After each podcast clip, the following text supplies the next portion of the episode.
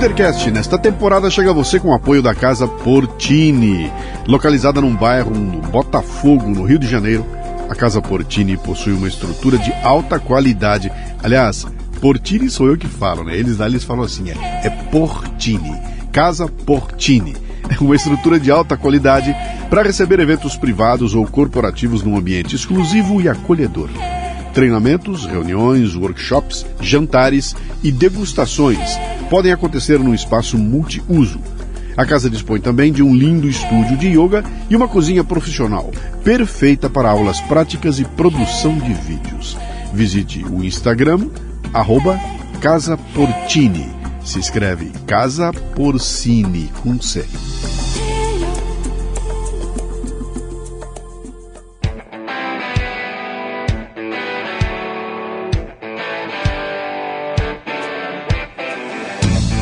Bom dia, boa tarde, boa noite, bem-vindo, bem-vinda a mais um Leadercast, o podcast que trata de liderança e empreendedorismo com gente que faz acontecer. No programa de hoje temos Marcos Kanieski, advogado de Cascavel, que no auge de seus 30 anos descobre que tem um tumor no cérebro. Uma história de susto, angústia e superação, com um toque de sobrenatural que nos leva a muitas reflexões. Muito bem, mais um Leadercast esse aqui é especial, todos são especiais, né? Mas esse aqui é especialmente especial. Eu vou começar já de cara contando como é que ele apareceu aqui, mas ontem eu estava trabalhando e entrou de repente na minha caixa postal uma, uma mensagem ali pelo Telegram, né? Dizendo assim, ó. Olá, Luciano, bom dia, boa tarde, boa noite. Meu nome é Fulano de Tal e há alguns anos acompanho o seu trabalho com admiração. Mas o dia 3 de janeiro deste ano foi especial Após passar muito mal na virada do ano, devido à descoberta de um tumor cerebral, mal sabia eu que o podcast 803, Enquanto Houver Sol, antecederia o momento mais difícil da minha vida. Ouvir esse podcast, sem dúvida, um fator determinante para que eu saísse vivo da cirurgia difícil que seria realizada no dia 5 de janeiro e que me acompanhou por uma segunda vez na cirurgia mais recente, realizada há um mês. Graças a Deus, minha fé, deu tudo certo. Tô por aqui, queria conhecer você. Bom, isso foi ontem, né? Ele mandou uma mensagem, eu respondi para ele, ele falou, eu tô aqui em São Paulo, queria te conhecer. Eu falei, cara, vamos almoçar quarta-feira. De repente ele está aqui, então vou começar o Leadercast com as três perguntas fundamentais que você não pode errar nem chutar. Depois você pode chutar à vontade, tá? Essas três não. Seu nome, sua idade e o que, que você faz. Bom, Luciano, boa tarde. Meu nome é Marcos Vinícius Alves Kanieski, eu tenho 30 anos e eu sou advogado na cidade de Toledo, no Paraná. Nasceu onde, Marcos? Eu nasci numa pequena cidade chamada Figueira, daí já é o norte velho do Paraná. É. E foi. Mas lá eu saí muito cedo, eu saí de lá, eu tinha 6 para 7 anos. Morei em várias outras cidades, porque meu pai sempre trabalhou em, em obras de usina hidrelétrica, Sim. ele era funcionário público e acabei acompanhando toda essa, essa trajetória aí. Sim. Até que fui parar atualmente em Toledo. Toledo. Você é tem, tem, irmãos? Tenho dois irmãos. Uhum. Eu tenho um irmão mais novo, que é o Matheus, e uma mais velha, por parte de pai, que é a Veridiana. Uhum. Como é que era o teu apelido quando você era pequenininho? Nício. Nício? Nício, porque meu nome é Marcos Vinícius. Ah, ficou Nício. Daí me chamam de Nício. Meu, meu irmão, meu irmão mais novo e a minha irmã me chamam assim até hoje que, que o Nício queria ser quando crescesse, cara? Olha, é, eu acho que eu, eu não pensava muito nisso ali naquele momento. Já tive, como toda criança, vontade de ser jogador de futebol, né? E por um acaso o mundo me levou pro, pro direito. Mas eu falo que eu acho que a gente precisa ter um pouquinho de sorte para algumas escolhas também. Uhum. Porque com 17 anos, que foi a idade que eu entrei na faculdade, você ter que escolher um curso para dizer o que você vai ser. É louco, não é? É, eu acho muito louco. Então, assim, quando me perguntam por que eu escolhi o direito, eu falo simplesmente por eliminação. Uhum. Eu sabia que se me dessem um curso de medicina eu não faria, uhum. áreas de saúde nem pensar e áreas de exatas muito menos. Uhum. Então sobrou alguns cursos da área de humanas é. e eu acabei indo pro, para o direito. Quando a garotada me pergunta hoje em dia, né, cara, o que, que eu devo fazer para a profissão que eu quero, fala, cara, esquece a profissão que você quer, né? Busca uma boa formação. Em quem? Em qualquer coisa. Qualquer coisa, cara. Pega um negócio que atrai e faça uma excelente formação. Quando terminar, Aí você decide, cara, ah, vou fazer tal coisa, então você procura uma pós, se especializa nela, mas o importante é a, é a formação. Você pode ser um baita do empreendedor tendo feito é, é, é, literatura. Eu tenho cansado de ter eh, amigos meus que tiveram formação, o cara tem formação em química e é um puta de um CEO de empresa, administrador de empresa com formação em química, né? Então, a formação interessa que ela seja bem feita. E lá na frente é que você vai poder aplicar aquilo tudo que você aprendeu no teu próprio negócio ali, né? Mas aí caiu no direito, você curtiu? Gostou de fazer ali? Gostei, gostei. O primeiro ano é péssimo, é horrível. É. Porque traz muito um excesso de disciplinas é, teóricas, né? E você não vê o direito propriamente. Sim. É, mas eu tive, eu posso dizer que foi sorte também. Eu, eu, eu, me formei com uma turma, eu fiz faculdade em Francisco Beltrão, então eu fui morar sozinho uhum. com 17 anos. Sempre tive o suporte, o apoio do meus, dos meus pais. É, então tive esse suporte e eu, e eu estudei com uma turma que era muito unida. Eu, eu criei uma roda de amigos muito unida. Sim. Tanto que até hoje eu volto para Francisco Beltrão, revejo amigos, tenho amigos que eram veteranos, outros mais novos, outros mais velhos, uhum. mas eu sempre tive uma identificação maior com pessoas mais velhas. Sempre é, as minhas amizades eram talvez 3, 4, 5, 10, 20 anos mais velho que você. Mais velho que eu. eu você, sempre... Seu pai trabalhava nas empresas, era engenheiro? Não, meu pai ele é torneiro mecânico. Tá. A, a, a, formação dele, né, é torneiro mecânico. É, meu pai fez faculdade de direito também, mas ele fez, como ele diz, depois de velho. Ele não exerceu, não, não atua. Uhum. É, ele se aposentou, se aposentou bem cedo. Sim. Mas ele foi nessa, nessa parte da, de torneiro mecânico dentro das obras da, das usinas. E sua mãe? A minha mãe, ela é, ela já ela é uma empreendedora. Eu posso dizer que a minha mãe é uma grande empreendedora. Ela já teve fábrica de costura, facção, é, e atualmente ela trabalha como supervisora gerente de uma lavanderia é, hospitalar. Sim. Porque ela é dessa área da, da saúde. Sim. Então ela sempre teve um foco maior e um pé maior nessa área da saúde. E por isso que você não queria nada com a saúde, foi isso de ver? A...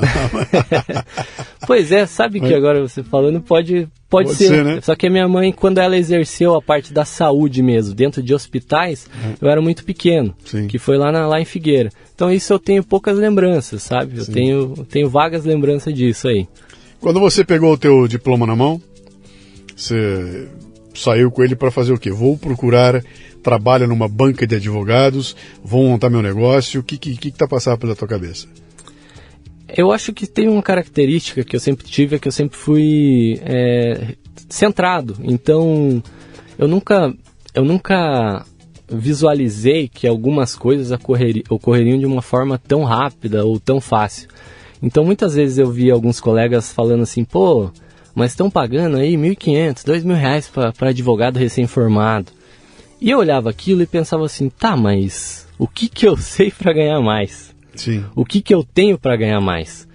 Porque quando, quando você sai da faculdade de Direito, você sai um Zé, assim. Você tá cru, né?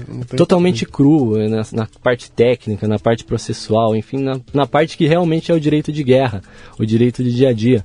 A faculdade, embora você tenha professores referências e que te ensinam muito, existem muitos professores que, que acabam indo para um direcionamento muito teórico, uhum. né? E você acaba não usufruindo daquilo. Então, quando eu me formei, logo depois que eu peguei, a, que eu peguei o diploma, é, estudei para a prova da OAB, é, fiz a prova da OAB e falei, agora que eu sou advogado oficialmente, eu preciso buscar alguma coisa. Então, é, eu fui na, na raça, assim, na vontade Entrei no site da OAB, vi alguns escritórios que ofereciam vagas e me candidatei. Você tinha especializado em alguma área do direito? Não, nesse momento não, porque não. isso eu estava falando aí de dois, três meses com o diploma na mão. Tá. Eu comecei, eu saí da faculdade, então foi rápido a minha, a minha inserção uhum. dentro do mercado de trabalho como advogado. Lá em Toledo mesmo? Isso era em Cascavel. Tá. Eu fiz faculdade Francisco sim, Beltrão, sim. voltei, fiz a prova da OAB e comecei a trabalhar é, em Cascavel num escritório que atendia é, grandes bancos. Uhum. Esse escritório atendia é, é, os maiores bancos do país e ali foi engraçado porque foi o meu primeiro contato com a advocacia e eu lembro que quando eu, eu iniciei a, essa trajetória é, tive uma conversa com o Dr. Fernando na época e o doutor falou Marcos, você vai ser o advogado daqui da filial. Eu falei, tá, mas não tem outra pessoa? Não, é você. Eu, eu fico em Curitiba, eu tô lotado lá Então é você que vai coordenar essa equipe aqui. Era uma equipe pequena, formada por, por três pessoas. Sim. Então eu aprendi muito com, com os próprios estagiários que já estavam ali, ou pessoas que eram CLT dentro ali da empresa e que estavam fazendo esse papel jurídico. Você já assumiu um cargo de liderança sem ter se preparado para isso. Exatamente. Foi na, foi na, garra. Exatamente. Eu assumi um cargo técnico em que eu tinha que gerenciar uma equipe pequena, mas que precisava dar um resultado. E aquilo foi bem, bem novo para mim. Uhum. Mas eu sempre acho que um fator que, que sempre me ajudou bastante é a, a, a humildade de entender que, que aquelas pessoas embora não tivessem o diploma que eu tinha, elas eram melhores que eu. Sim. Elas tinham uma experiência e uma expertise que eu não tinha. E que eu tinha que, que correr atrás. Sim. Então Legal. foi nessa situação aí. Quanto tempo você ficou lá na empresa? Essa aí eu acabei ficando aproximadamente um ano. Porque logo na sequência apareceu a oportunidade é, é, de eu ir para Toledo. Num outro escritório, que aconteceu, também foi tudo muito rápido. Eu fui para fazer um negócio do escritório X lá em Toledo e uns dias antes eu tinha visto uma vaga que era para Toledo. Uhum. Então alinhou ali e eu fui ver do que, que se tratava. E era um escritório que parecia ter perspectivas mais, mais interessantes, de crescimento. E uma coisa também que, que eu valorizo bastante, que eu acho que me ajudou a querer é, trocar de um, de, um, de um período tão curto, foi que quando eu entrei no, no primeiro escritório, eu perguntei para o advogado da época, que também era um funcionário tá, do escritório, e era o meu coordenador, eu perguntei, viu, até onde eu consigo chegar aqui? E ele foi muito transparente comigo. Ele falou assim, Marcos, é, esse é um escritório familiar. Então, assim, pela, pelo tempo que eu tô aqui, pela experiência, você vai chegar no meu cargo entendeu? O dia que eu sair ou alguma situação assim. Sim. Então não vislumbrava tanto crescimento, mas mesmo assim eu falei, bom, é, o combinado não sai caro. Então a pessoa foi limpa comigo, foi aberta, então eu vou aqui, eu vou dar meu melhor. Né? A gente inicialmente eu peguei lá uma carteira que tinha quase mil processos. E esses mil processos, na verdade, se transformaram em coisa de 400, 500 processos, porque tinha muitos processos que já estavam, só precisavam ser arquivados, dar algum andamento mais simples. Então foi nesse contexto que daí eu migrei para o segundo escritório em Toledo. Uhum. Né, que eu resolvi ir para lá e aceitar um desafio, porque lá me trazia perspectivas que eu não via no primeiro. Entendi. Oh, legal. E ali você ficou? Ali eu fiquei de, de 2015 até 2019, até dezembro Quatro de 2019. Anos. Isso, e ali foi uma grande escola para mim. É, tenho amizade com as pessoas do escritório até hoje. É, o meu coordenador, volta e meia, que eu preciso, eu converso com ele para tirar, porque ele, ele, tem, ele tem 40 anos a mais que eu de, você de, está falando, tá falando tudo no passado, né? O que aconteceu em dezembro de 2019? Você saiu da empresa? Em dezembro de 2019 eu saí do, que, que do que escritório. É, eu cansei um pouco daquela rotina, era uma rotina bem puxada. É, um, bem desafiadora em termos de, de, de, gerir toda aquela ansiedade de tantos processos, é, e de querer buscar uma coisa a mais no, no direito, tentar voltar.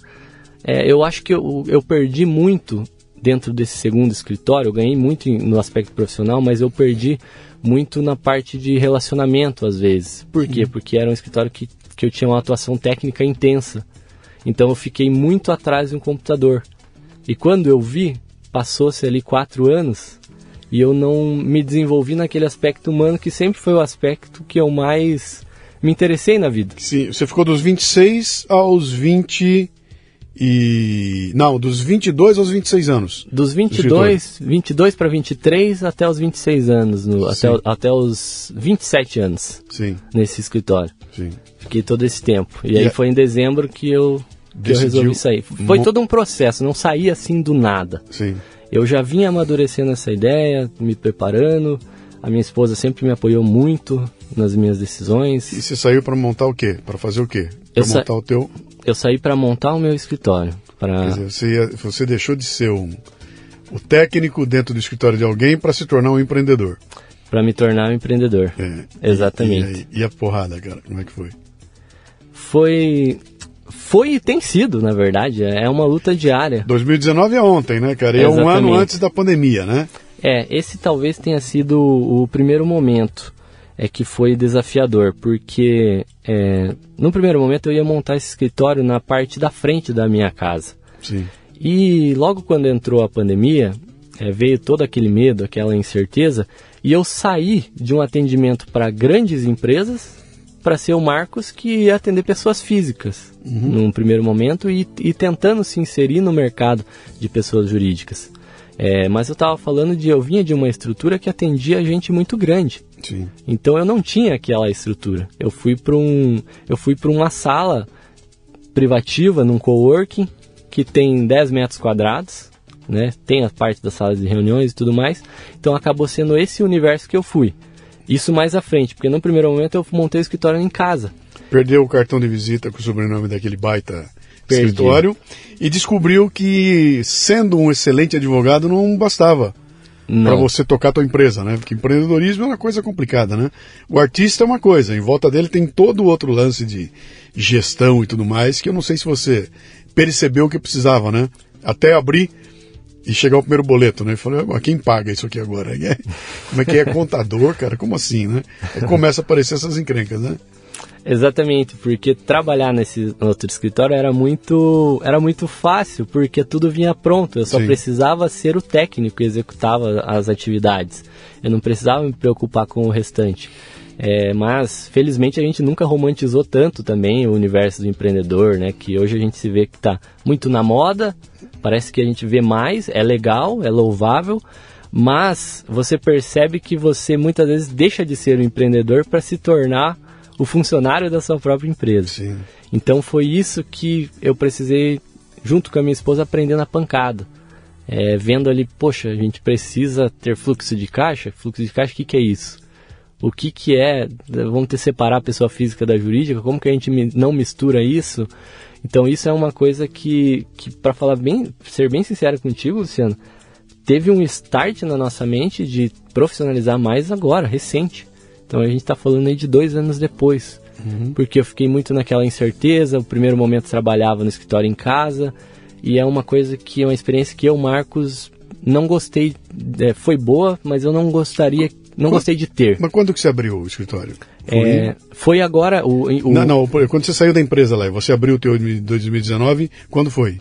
Foi já em janeiro. Janeiro, então fevereiro. Então você conseguiu Uhum. Passar um ano ali antes da pandemia Isso. chegar. Porque a pandemia ela se instala e muda tudo, né? Muda o mundo inteiro, né?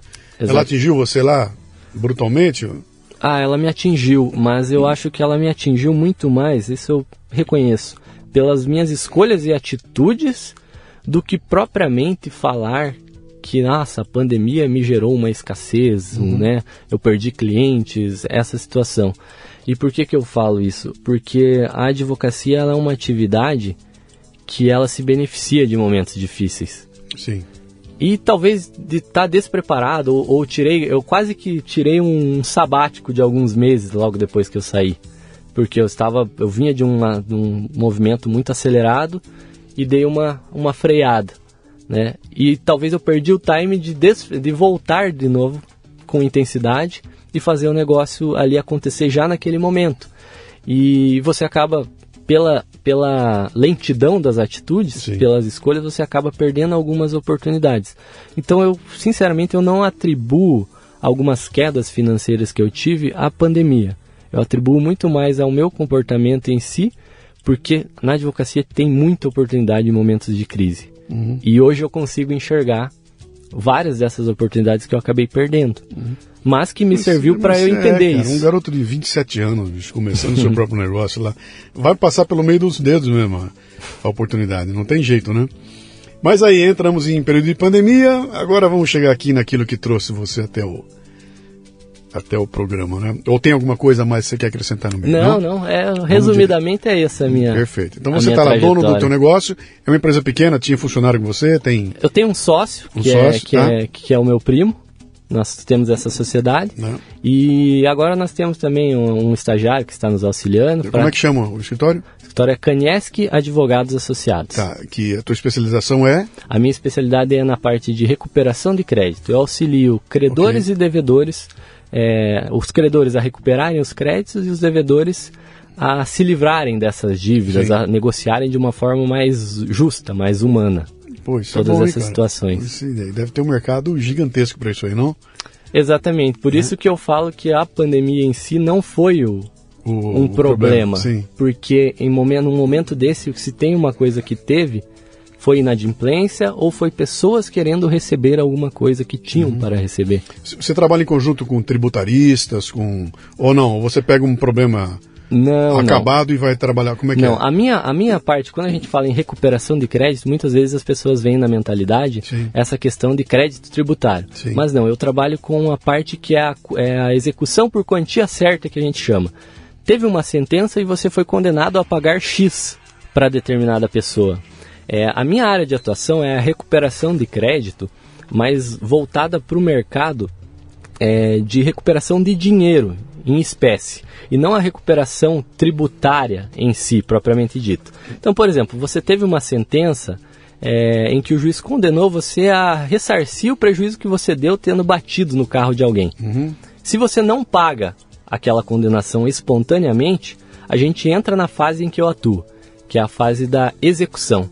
Eu vou executar uma pessoa para receber aquele crédito, porque ela não pagou de forma espontânea. E ali eu vou ter as ferramentas que eu utilizo dentro do processo mesmo para estar fazendo essa recuperação. É, E a recuperação de crédito é um mercado grande. Por quê? Porque eu posso fazer recuperação de crédito dentro de uma ação trabalhista. Entende? Um colega meu que atua no direito do trabalho ganhou uma ação trabalhista contra uma empresa. E ele executou aquela empresa e não está conseguindo achar bens, né? Existem N situações em que às vezes o devedor esconde o patrimônio é, no nome de outra pessoa, filhos, enfim, essas situações. E eu entro nessa parte de trazer o dinheiro para aquele credor Entendi. entendeu? E consequentemente, quando você aprende um lado, que é o lado do credor, eu sei auxiliar pessoas que têm problemas com dívida, Sim. principalmente na questão negocial, que é o meu foco, tá?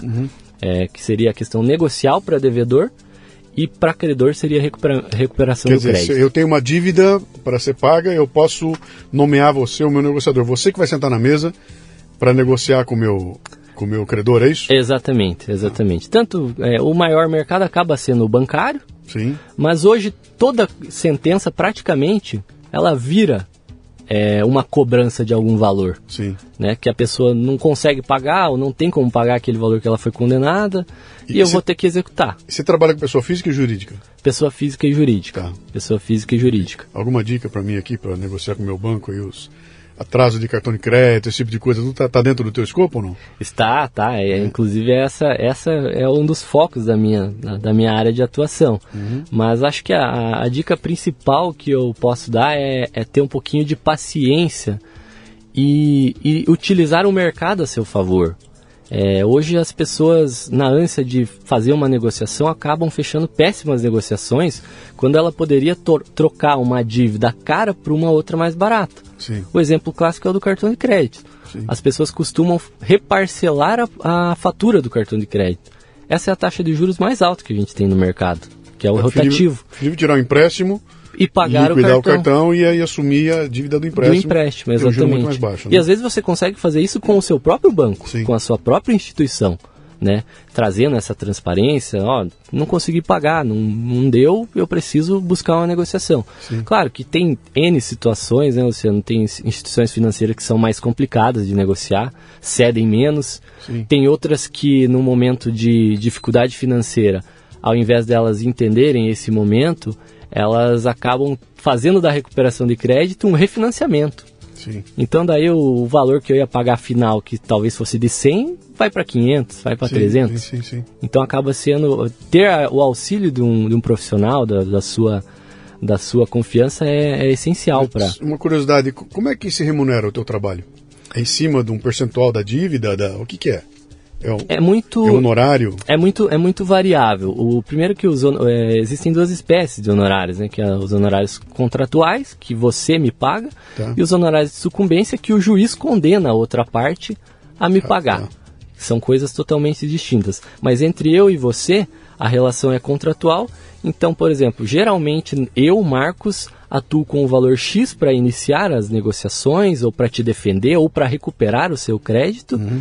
mais uma porcentagem sobre o êxito do que eu recuperar. Ah, ou da porcentagem do que eu conseguir reduzir da sua dívida. Então, eu atuo dessa forma, mas cada profissional é livre. E, e hoje você tem clientes no Brasil inteirinho.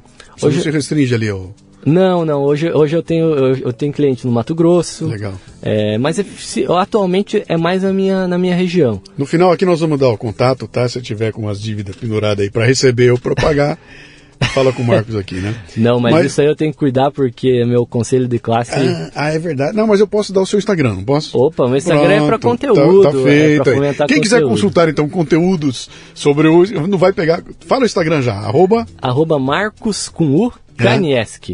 Kanieski. Esse é meu Instagram. Vamos lá, o Kanieski. K-A. N-I-E-S-K-I. Então vamos lá. Marcos Kanieski. Exatamente. Ok. Isso aí. Esse é o Instagram, vai lá, tá cheio de conteúdo. Manda uma DM para ele e tá feito o contato. Sobrenome polonês aqui, pelas Sim. características da minha pele aqui, Tá bom. olho azul dá pra perceber, né? Mas vamos lá, você está tocando a vida e de repente acontece uma coisa importante. Conta o que aconteceu. Então, Luciano, um belo dia ali, foi recente, no dia 15 de outubro, salvo engano, De 2021. de 2021. De 2021 eu acordei, vou escovar os dentes, tentar abrir a torneira e pego do lado da torneira. Achei estranho. tá Erra, bom. tá, erra, errou a mira, errou a Errei mira. a mira, errei a mira só Ah. com uma mão, com o braço direito. Uhum. É, continuo meu dia, vou tomar café, tem a torneira lá da pia da cozinha, de volta, mesma situação. É, acho que aquilo era um cansaço, né? Talvez um estresse ali do, do dia. Resolvi dar uma descansada um pouco mais. Acordo, tomo um banho gelado, começo a trabalhar. Aquele dia eu ia ficar em home office, ia trabalhar de casa mesmo. Começo a trabalhar, começo a digitar e erro todas as teclas com a mão direita. E a gente ah, advoga faz tempo aí, faz um tempo já. Se tem uma coisa que a gente faz bem é digitar Sim. né? E achei aquilo estranho. E nisso eu tava sozinho em casa e quando foi aproximando perto do meio-dia eu fui ficando meio esquisito, eu me senti esquisito, eu não sei nem te definir assim. Me senti esquisito, estranho. E a minha esposa chegou, eu tava perto da porta da cozinha da minha casa, ela falou que eu estava bem pálido e perguntou se eu estava bem. E eu falei, olha, não tô me sentindo legal, mas eu não, não sei te dizer o que é. Só tô errando as coisas aqui e tudo bem. Então nisso a gente procura um conhecido nosso, que um médico que sempre nos atende muito bem, Dr. Christian, é gastro na cidade de Toledo, e nos atendeu em algumas situações assim de emergência. E ele ele fala assim, Marcos, vamos fazer um vamos fazer uma tomografia, né? Você foi Porque num gastro Eu fui num gasto pela pela velocidade pela eh, disponibilidade. pela tá. disponibilidade, Tá. exatamente, né? Porque a gente sabe que o primeiro de tudo vai ser um exame, E, né? e o gastro manda você fazer uma tomografia da cabeça. E o gastro, é, que me Tá. atendeu super bem, Sim. fala assim, Marcos, vamos fazer uma tomografia disso aí. né? Beleza. Saio do- da consulta, do lado da clínica dele tem um centro de, de tomografia que faz as tomografias. Por sorte já consigo é, Na hora. agendar na hora. Na hora, a sim. pessoa perguntou, Marcos, tem um horário agora, você pode fazer? Ah, posso. Faça essa tomografia. Isso foi dia 15 de, de outubro. Na outra semana, dia 22, é, a tomografia fica pronta. Daí eu retorno lá para retirar a tomografia e, e sozinho.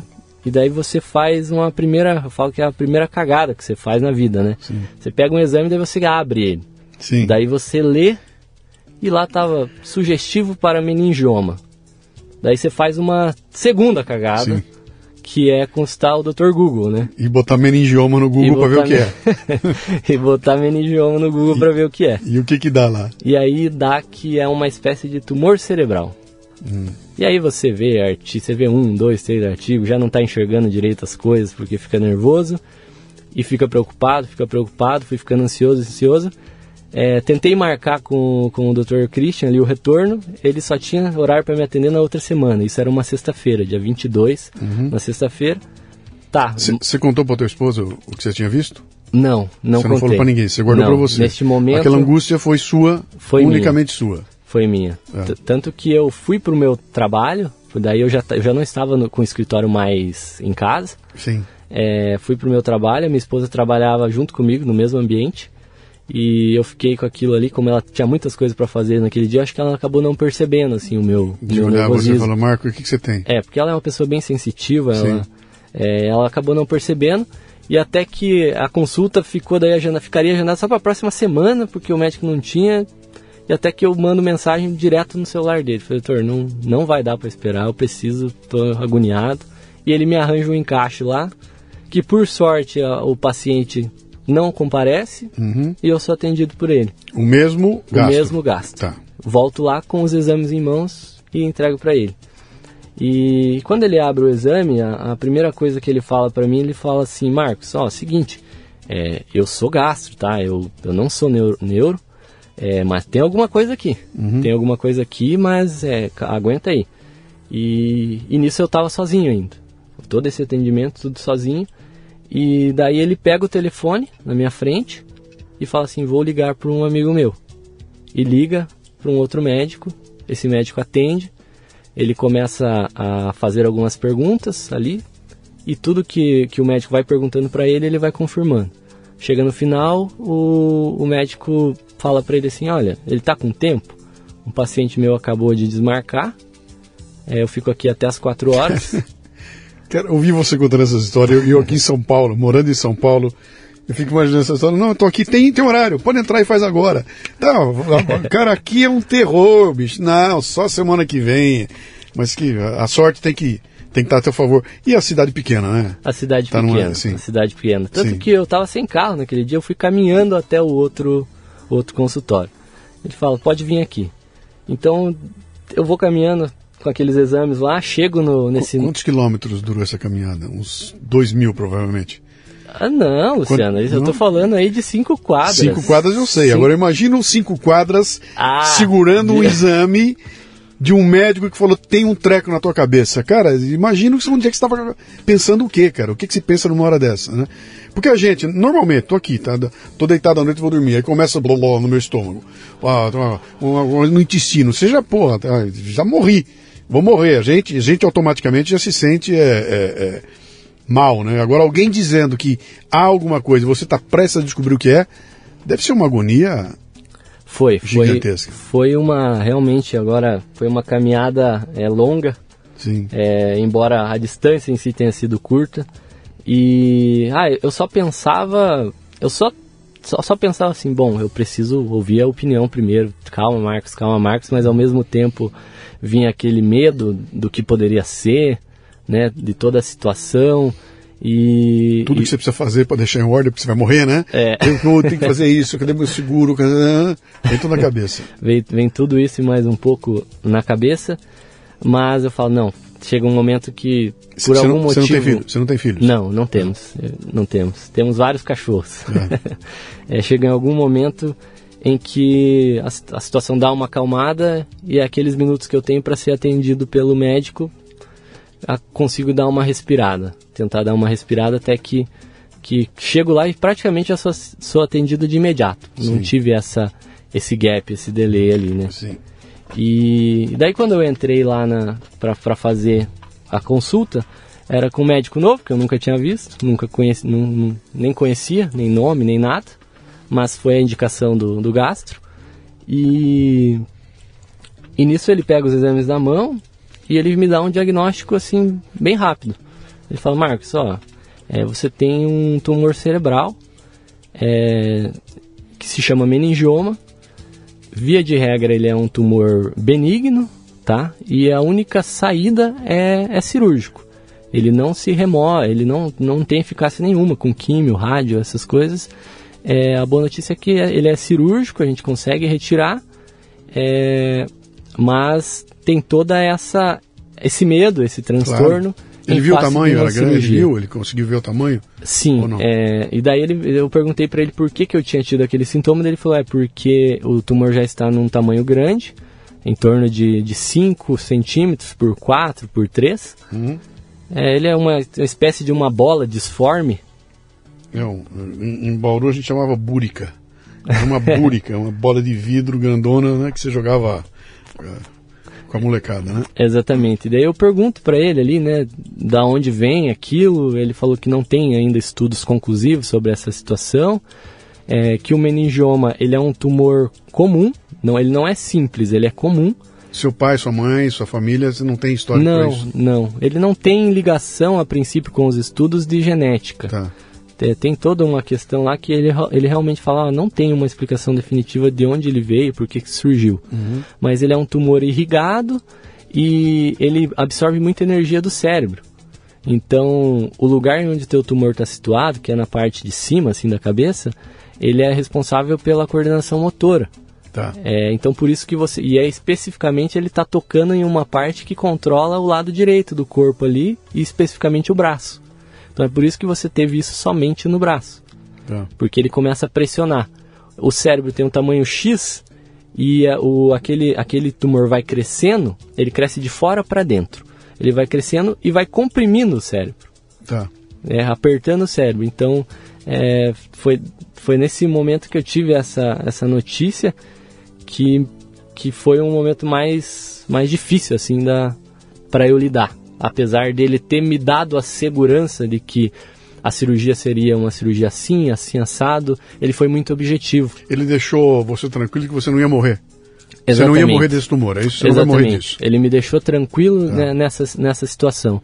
Ele me falou, não é um negócio que você precisa sair daqui E fazer? e fazer uma cirurgia, mas não podemos demorar muito mais do que 3, 4 meses, porque ele vai começar a te incomodar mais, por conta do tamanho. Tá. É, Ele me explicou que tem pessoas que convivem com esse, com esse tumor uma vida inteira. Tem pessoas que têm locais que não, que não tem como acessar. Tá. Atrás do nervo óptico, por exemplo, tem algumas pessoas que têm, então elas, elas convivem com aquilo a vida inteira.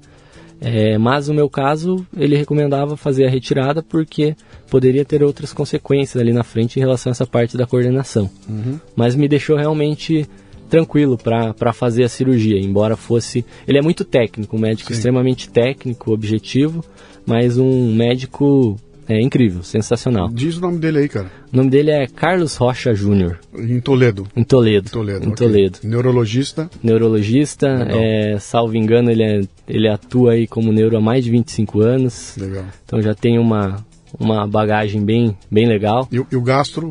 Diz o nome E o também. gastro, o Dr. Christian Floriano, Legal. que, que é o, um- Eles são, pelo que eu tenho conhecimento, eles são. Eles têm uma amizade próxima Legal. também.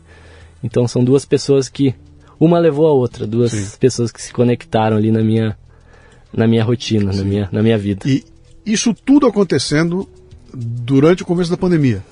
Isso tudo acontecendo em 2021.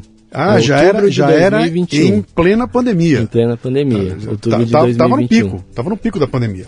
Com todos os medos da, da- da- restrição para ir no hospital, restrição para tudo quanto é coisa, né? É, todos os cuidados. E, e. Toledo a gente também estava com uma dificuldade em relação aos hospitais, porque tem um hospital lá que é o Bom Jesus, inclusive.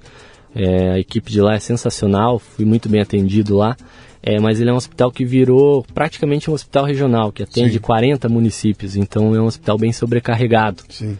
com, com uma estrutura um pouco precária, antiga, né? Mas que se sobressai pelas pessoas que estão lá, acima de tudo. Bom, aí você escolhe fazer o quê? Vou esperar um tempo, vou fazer já. Que- Quando era? Quando era isso? Era 22 de outubro de, de, outubro de Então, chegando nas festas 2021. de final de ano, tá. Exatamente. E quando eu saio da consulta, é, um pouco antes de sair, o doutor me pede um- uma ressonância magnética, porque ele falou, olha, eu preciso verificar com mais detalhes se está pegando esse tumor no lugar X aqui, porque se tiver tem que ter mais cuidado e tal, me explicou mais ou menos assim. Eu falei, tá, tá ok, e fui fazer essa, essa ressonância.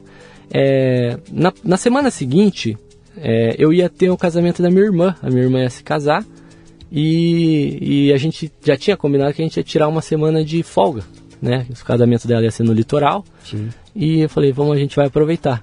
Você tinha contado para todo mundo já? Não, eu tinha falado apenas para minha esposa Tá. e, e para o meu sócio, porque logo depois que eu saí lá da clínica, eu fiz tudo isso sozinho. Eu saí da clínica, é, naquele dia o, o escritório que a gente tinha alugado, que estava montando a sala, estava instalando os móveis.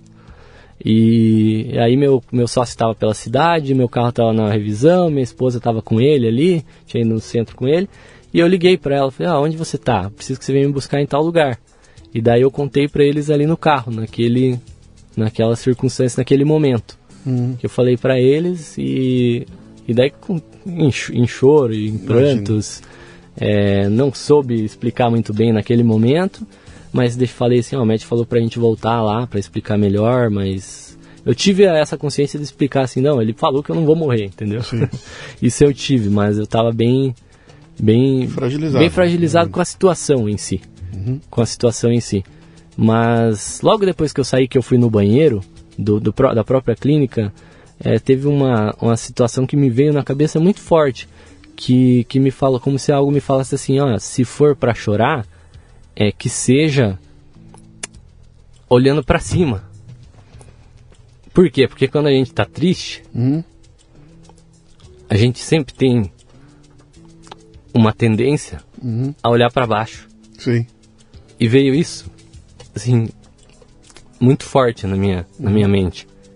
E daí eu falei, não, então tá, vai dar, vai dar tudo certo. Eu sei, o médico me explicou, é assim, assim, assado. E eu vou chorar olhando para cima. E eu vou chorar olhando para cima, então. Então, é, esse dia, que era uma sexta-feira, foi muito louco, porque eu só tive tempo de ficar triste naqueles minutos que eu contei pro, pra, pra minha esposa e pro meu sócio. Por quê? Porque naquele dia a gente ia ter é, inauguração de uma loja de uns amigos nossos numa cidade vizinha. A minha esposa trabalha com consultoria de imagem e tinha uns clientes dela que são cantores na cidade. é, iam fazer uma apresentação numa balada lá. E então, tipo, a gente fez tudo isso no mesmo dia. No dia que eu descobri o tumor, a gente foi para a cidade vizinha de Marechal Cândido Rondon, voltamos para Toledo.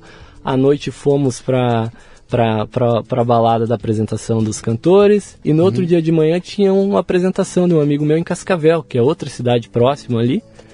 Teu foco estava desviado. Tava desviado.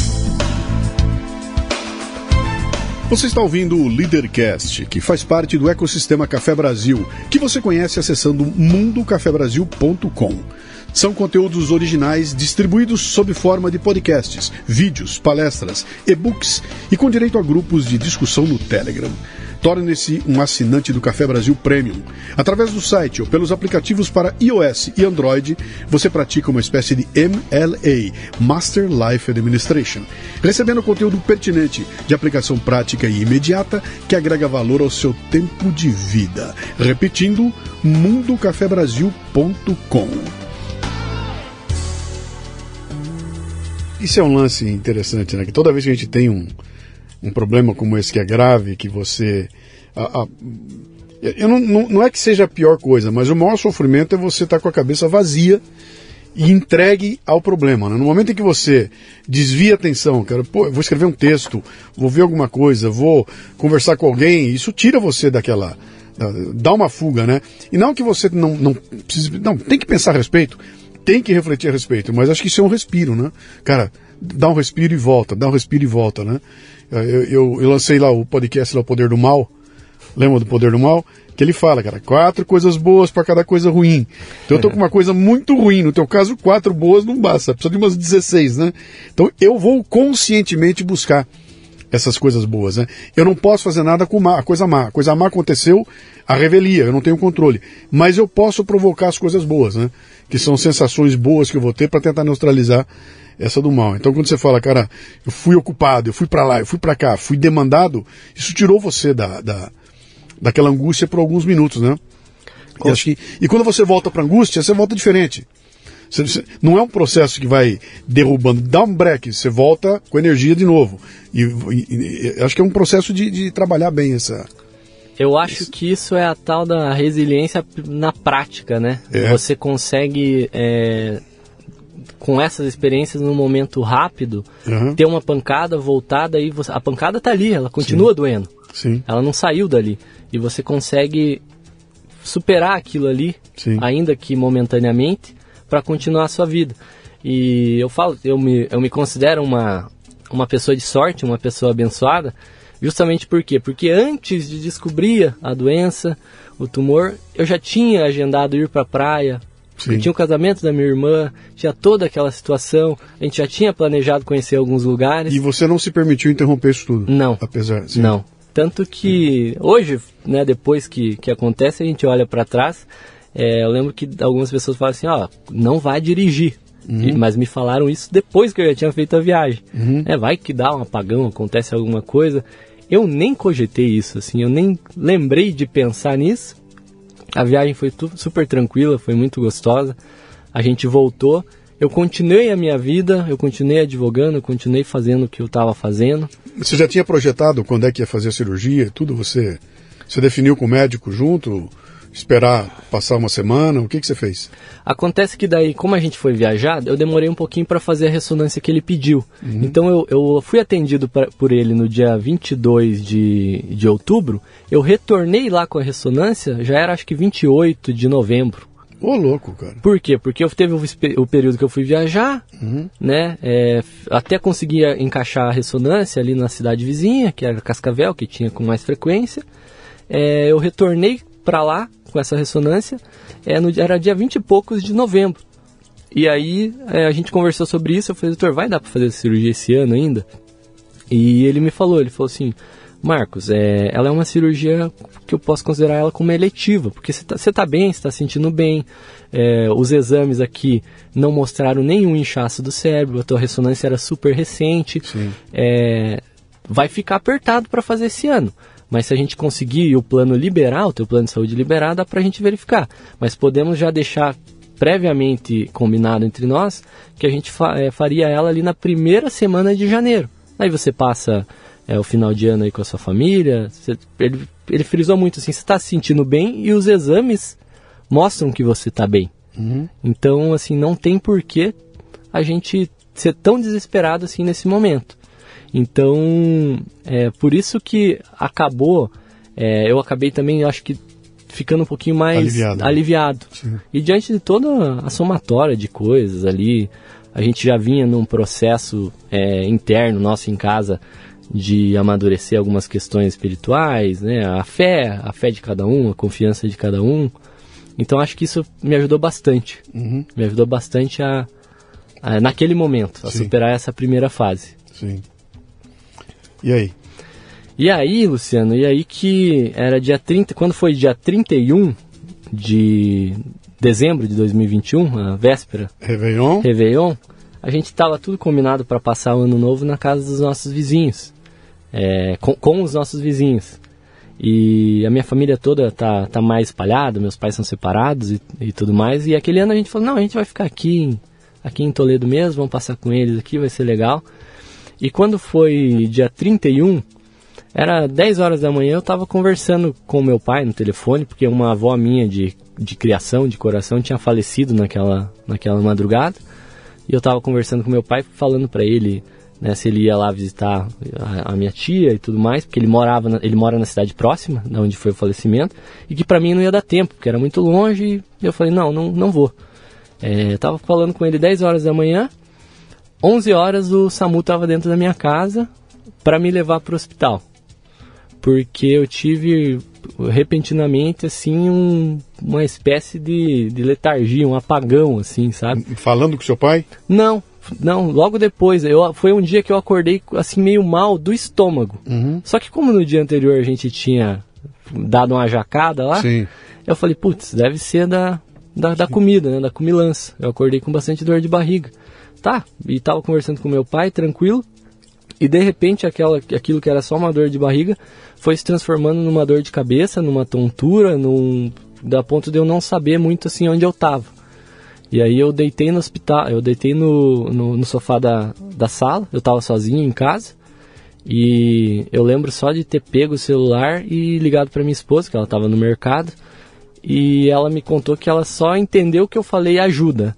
Porque o resto eu falava num idioma que, que ela não sabia definir o que era, tudo enrolado. Ela só Sim. entendeu a palavra ajuda e saiu correndo. E nisso ela já ligou para os nossos vizinhos, foram eles que pularam o portão, me acudiram e já chamaram o, o SAMU. Então eu tenho uns flashes daquele momento do que eram três pessoas do SAMU. A minha esposa estava ali, o meu vizinho, o Jean, a Paula, e esse apagão e, e eu indo entrando na ambulância e indo para o hospital tive esse, esse, esse problema aí. E, e, fiquei internado, então naquele. Isso era 11 horas da manhã já, meio-dia. Fiquei internado aquele dia 31 inteiro, é, passando mal, vomitando, até que só no final do dia eu fui dar uma recuperadinha. Fui dar uma recuperada e daí me transferiram para um, outro, um outro hospital, que era o hospital do, do meu plano mesmo. Mas ainda não tinha determinado o que estava acontecendo com você? É... Não se sabia ainda. Não, não, não, havia uma ideia de que é o tumor que está causando isso. Na verdade, a gente já, como a minha esposa acompanhou a, a primeira situação que eu fiquei meio aéreo, Sim. É, de imediato ela, ela já, ela já ligou pro, pro neurologista. Uhum. Já ligou para ele. é, para falar o que estava acontecendo, né? Eu fui transferido para esse outro hospital e aí fiz uma, uma nova tomografia atualizada lá é, e nessa tomografia mostrou que o meu cérebro estava inchando. Ele estava apresentando um inchaço anormal. E ele começou a inchar, inchar, e aí o tumor tocou no cérebro novamente e é um mecanismo de defesa do corpo, né? Ele acaba tentando te desligar. Porque a característica desse tipo de tumor é que ele rouba muita energia. Uhum. Ele rouba muita, muita energia porque ele é muito irrigado. Então eu tive essa, essa situação que eu fiquei totalmente sem entender ali o que estava acontecendo, na, nada disso, até que chegou no final do dia eu fui transferido para outro hospital. Ali eu já fui transferido, eu já estava melhor, tanto que eu lembro de ter ido sentado na ambulância, Sim. tá? Fui transferido, o médico me medicou e eu fui melhorando. Você estava lúcido? Tava lúcido, tava lúcido. Eu fui melhorando, daí, foi, daí deu o dia, a gente acabou passando a virada é, no hospital, né? É, quando foi dia primeiro, o médico continuou dando a medicação para mim ali e foi surtindo efeito. A gente questionou ele da, de fazer a cirurgia. Ele falou que era muito arriscado fazer a cirurgia naquele cenário porque o cérebro tinha inchado muito. Sim, ele não sabia por quê, inchou por alguma razão. Exatamente, e quando a gente questionou isso, ele falou assim: Márcio, não tem explicação, porque o tumor está do mesmo tamanho. Uhum. Entende? O que aconteceu foi o inchaço do cérebro em si. É, mas não tem uma explicação por que aconteceu. E ele foi administrando uma medicação para fazer esse para desinchar. Então no dia primeiro eu tomei a medicação, estava bem, estava no quarto, estava tava de pé, caminhando. No dia 2 continuou com a medicação, fui melhorando mais. E no dia 3 eu estava também me sentindo ainda melhor. Né? É, a ponto de estar tá, é, lendo, lendo o livro. Aproveitou para ouvir um podcast, uma pro... coisa assim? Exatamente, hum. e, foi, e foi nesse dia 13 especificamente que naquele tédio ali de hospital também e já tinha lido o que tinha para ler, eu falei assim, pô, vou, vou, vou ouvir um podcast. E daí eu entrei no, no, no podcast Enquanto Houver Sol, uhum. que eu acho que é o podcast 803, 802. E eu comecei a ouvir aquele podcast no quarto, é, junto com a minha esposa. A minha esposa estava no, no quarto junto, estava na, na cama, na outra cama. E a gente na verdade, eu ouvi ele sozinho, primeiro, no primeiro momento. E depois que ela voltou, eu, eu falei para ela, ah, escuta isso aqui. Daí a gente escutou junto. E essa, esse, essa questão aí de ouvir esse podcast talvez seja uma das últimas lembranças que eu tenho é, anteriores à, à cirurgia. Por quê? Porque daí no dia 4 eu tive, eu comecei a ter pioras tudo que eu tinha melhorado nos outros dias, eu retrocedi de forma repentina. Então eu voltei a passar muito mal.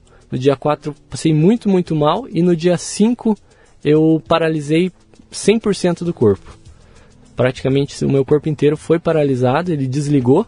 Você ficou inconsciente? E eu fiquei, não fiquei inconsciente. Você estava consciente e paralisado. Aí que tá. É, é um consciente esquisito, porque a minha esposa conta pra mim que no dia 4 e no dia 5 é, eu gritava de dor. E eu não tenho nenhuma lembrança disso. Dor de cabeça? É, dor de cabeça, porque eu falava, tira isso aqui de mim, tira isso aqui de mim, porque eu não aguento mais. É, e quando deu esse apagão geral no dia 5, é, que ela falou que, que eu tive o, o problema mais grave, eles já falavam pro médico, ó, oh, a gente precisa, doutor, pelo amor de Deus, vamos fazer essa cirurgia, vamos fazer a cirurgia. E o médico tentando é, controlar com a medicação, porque ele tinha visto um efeito. Então, e, e tinha realmente acontecido esse uh, o efeito. Porque eu fiz uma tomografia por dia, praticamente, Luciano. E ele não podia fazer cirurgia porque o cérebro estava pressionando lá dentro. Estava muito inchado. Se ele abrisse a, a caixa. Exatamente, ele, o que ele explicou, isso depois, né? É, ele explicou que abrir o cérebro num cenário desse, com ele inchado, é, quando você abre, vem a pressão externa. Sim. Então ele acaba, às vezes, expandindo mais, expandindo mais um pouco. E o cenário estava bem, bem desfavorável. Até que chegou no dia 5, não teve mais jeito. Ele falou: olha, não, não tem mais como, é, o cérebro dele inchou demais e a gente vai ter que fazer a cirurgia nessas, nessas condições. Então, eu não tenho lembrança nenhuma do que aconteceu no dia 4. É, eu tenho uns flashes, mas esses flashes, depois eu, perguntava tal coisa, minha esposa falava: não, isso aí não aconteceu no dia 4, isso aí aconteceu no dia 3. Entendeu? É, e do dia 5, muito menos. E eu entrei dentro do centro cirúrgico, dentro da, da sala de cirurgia, é, já desacordado. Eu não tenho lembrança nenhuma de, de como eu cheguei até lá, é quem me levou, nada disso aí. E acabei vindo a acordar e virei acordar só dois, dois dias e meio depois Caramba, da cirurgia. Cara, você ficou. Quanto tempo durou essa cirurgia? A cirurgia, salvo engano, começou por volta da uma hora da tarde, uma e meia, e ela foi até as 8 e 15, 8 horas. Era uma cirurgia que tinha previsão de ter uma duração bem menor, assim, uhum. de fazer essa cirurgia da começar uma hora e acabar às seis, né, às cinco e meia, seis. E ela acabou tendo algumas complicações no caminho porque eu comecei a ter muita hemorragia, é, muito edema. O médico, quando ele começou a, a retirar, fazer a retirada do tumor, pelo que me foi relatado, estava tudo mais tranquilo. Né, porque tem que cortar o crânio, então tem esse procedimento ali. É, então, quando ele começou a fazer a retirada, que é com uma espécie de aspirador, um aspirador do tamanho, a finura de um, Sim. de um bisturi, muito fininho, Sim. ele vai sugando aquilo, vai sugando. E acho que quando ele estava ali em 10, 15% talvez do, do tumor, da retirada, é, eu comecei a ter muita hemorragia. Sim. Muita hemorragia e edema. E aí foi necessário fazer. Tem que parar a retirada para. Para secar, para tentar controlar esse sangramento. É, eu tive que fazer transfusão, acabei tendo que fazer transfusão de sangue. É, então acabou sendo esse. Teve esse gap na cirurgia que acabou impactando nela. Até que o médico pudesse recomeçar ela de volta e falar: ah, vou, vou continuar tirando. É... Esse, esse teu período que você ficou fora do ar, uma parte foi pela cirurgia, você tomou anestesia e foi apagada. Depois você saiu da cirurgia, entrou em coma. O que, que aconteceu com você, não? É, é eu, quando, quando eu fui para o centro cirúrgico, é, o, o, médico falou para minha esposa que naquela situação ali, como, como eu tinha dado entrada, a cirurgia se mostrava que seria bem mais complexa, bem mais demorada, né?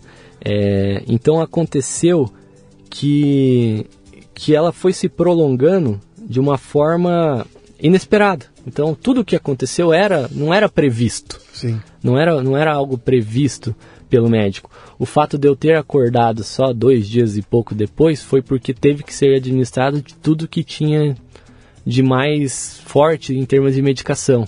Uhum. Para que eu sobrevivesse, para que eu conseguisse e, aguentar. Por sorte você não tinha comorbidade, você tá magrinho. Você estava você tava nos 30 lá, você estava bem fisicamente? Tava, fisicamente estava tranquilo. Então, uhum. Um dia antes, Luciano, da, de eu ir, do dia 31 lá, de eu ir para o hospital, uhum. eu estava na academia. Então eu sempre, eu, depois que eu descobri, eu mantive a minha Cara, rotina. Impressionante, né? É, eu, eu, sempre fui uma pessoa ativa em termos de esporte. Eu, se eu tenho dor de cabeça, se eu não estou me sentindo mal, eu vou dar uma corrida, eu vou dar uma caminhada. Sim. São coisas que já me acompanham. Isso meu pai sempre me incentivou bastante. São coisas que eu trago lá de trás, da, da parte educacional mesmo. Então eu tava eu sempre me cuidei. Os meus exames de sangue quando eu fiz estavam todos 100%, Sim. não tinha nenhum problema. Era o bichinho lá, era o bichinho do cérebro que estava. Era só só o bichinho mesmo que. Nesse que teu apagão depois, você entrou em coma? Você chegou a entrar em coma? Eu entrei, eu entrei em coma. Lembra é... alguma coisa do coma? Então, é, isso é uma história que eu contei depois, assim, mas foi mais por insistência da minha esposa naquele momento. Eu, eu perguntei para o médico. Teve um determinado momento da cirurgia em que eu tive uma experiência em que eu me vi sendo operado. É, e esse me ver sendo operado, ele, ele, eu tenho muitos detalhes dele. Só que é algo que durou, na minha percepção de tempo, talvez dois minutos, cinco no máximo. Eu vi uma cena que era o seguinte: quando eu abria os olhos, é, eu estava meio que flutuando acima assim de todo mundo e eu olhava um pouco para cima, a mais ou menos uma altura de 2 metros, 3 metros, tinha algum ser em cima, do, em cima, do, em cima de uma pessoa. Só que esse ser, é, eu não conseguia identificar a fisionomia dele. Se você fala assim, descreva essa pessoa, eu não consigo. Como assim em cima de uma pessoa? Porque daí quando eu olho para baixo, a pessoa que estava ali era o médico. Ah, ele estava flutuando acima? Ele estava flutuando acima do médico. E, e esse ser... E você via você lá? Exatamente. Você estava vendo você deitado, o médico mexendo e o médico mexendo na e minha um cabeça. ser em cima do médico. Em cima do médico. Esse ser em cima do médico. Então a primeira visão, eu olhava esse ser assim, forma humana, né? É, em cima do médico com as mãos sobrepostas em cima dele. E quando eu olhava para baixo, eu, eu olhava e falava: Nossa, é um médico, é o, é o Dr. Carlos. E quando eu percorria o olho pela maca, eu chegava na altura dos meus pés, eu via é, um espírito que aquele eu sei descrever fisionomia, é, eu sei descrever mais ou menos os aspectos de idade, da nossa concepção, sei descrever como ele era, porque quando eu olhava para esse, esse ser, é, eu sabia que ele era o meu anjo de guarda. Era o teu anjo, anjo de guarda. guarda. Na minha, na minha fé, na minha crença, uhum. é, eu sabia que era o meu anjo de guarda. Qual é a tua crença? Você é católico, eu sou, eu sou evangélico? formação católica, Luciano, mas faz tempo que eu sou espírita. Tá. Faz alguns anos já que eu sigo a doutrina espírita. Tá. É, eu sou cristão. É, o espiritismo não se considera uma religião. Tá. O espiritismo se considera uma doutrina. Então eu sou cristão. E eu vi esse, esse ser, que era o meu anjo de guarda, e no momento em que eu olhava para ele, eu sabia quem ele era, porque sem mexer a boca, sem só por transmissão de pensamento, é, ele olhava para mim e falava assim: Não se preocupa, vai ficar tudo bem. E nisso acabou. A visão que eu tive foi essa: acabou. Eu não via mais ninguém dentro daquele centro cirúrgico. Era, é, foi exatamente dessa forma. E aí é, eu acabei acordando é, dois dias depois. Nessa. Cara, nessa tem relatos situação. assim de muita gente. Né? Eu, eu, eu, vou querer que. Eu, eu não sei se eu vou poder usar isso aqui. Eu vou perguntar para ele se ele vai deixar usar, mas eu queria que você escutasse comigo um áudio que um amigo meu mandou. Esse amigo meu veio para São Paulo, estava aqui e teve um piripaque no coração. O coração dele foi para 180 batidas e tem um nome específico, ele teve que ir para o hospital às pressas, tudo, e em algum momento, para voltar ao normal, ele tinha que sofrer um choque, não sei o que, tinha que parar o coração. E nesse parar ele ia morrer, ia voltar em seguida. Bom, aí eu, tô, eu conversando com ele, cara, me avisa que de repente ele manda para mim uma mensagem, Luciano, olha o áudio que eu mandei pro meu irmão. Eu não sei que nome dar pro que eu vivi, mas eu digo a você que eu não queria voltar de onde eu fui de jeito nenhum. É maravilhoso, Luciano. Escuta comigo aqui. Vamos ver. Depois eu vou perguntar para ele se ele deixa eu usar, eu não vou identificar quem é, tá? Mas vamos ver. Mano do céu. Rapaz, que coisa extraordinária, coisa maravilhosa, mano. Eu. Meus médicos chegaram para fazer a carga inversão a choque, né? Que é o que? Literalmente para o coração para com choque voltar, né? No ritmo normal. Aí, só que é anestesia. E eu virei de lado assim, para ele me anestesiar, amarrar a boca e botar o tubo que já estava com a boca anestesiada. E eu apaguei. Mas eu apaguei, eu senti como se estivessem me empurrando da cama para outro lugar. Como se a cama tivesse continua, continuasse.